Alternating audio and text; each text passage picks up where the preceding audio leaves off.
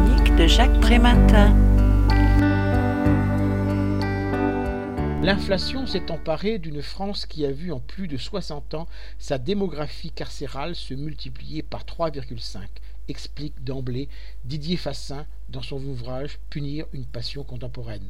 Plusieurs explications sont possibles. Une sensibilité plus forte aux illégalismes avec un seuil de tolérance plus bas, mais aussi un renforcement du discours politique sécuritaire permettant de dissimuler les faibles performances en matière d'égalité sociale. Résultat, on enferme plus souvent, plus longtemps pour les mêmes infractions.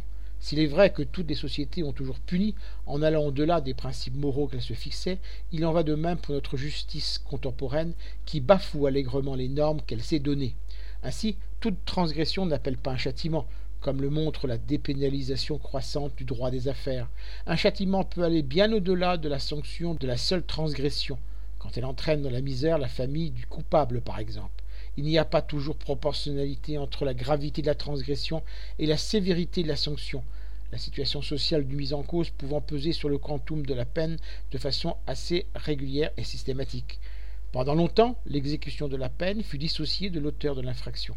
Il s'agissait alors de compenser un dommage. Sous l'effet de la rédemption prônée par la civilisation chrétienne, le rachat de l'infraction ne passe plus par la réparation de la victime qui a subi un préjudice et l'économie affective de la dette, mais par l'infliction d'une souffrance seule à même d'expier la faute commise, la vengeance devenant le cœur de l'économie morale du châtiment. La peine doit être appliquée non parce qu'une nuisance a été commise, mais parce qu'un acte répréhensible a été produit. On n'est pas condamné parce qu'on est coupable, on est coupable parce qu'on a été condamné. Je rappelle le titre de l'ouvrage de Didier Fassin, Punir une passion contemporaine. Ce livre a été publié aux éditions du Seuil en 2017 et vendu au prix de 17 euros. Vous pouvez retrouver le texte de cette critique dans le numéro 1215 de Lien Social. Il est consultable sur le site du journal www.lien-social.com.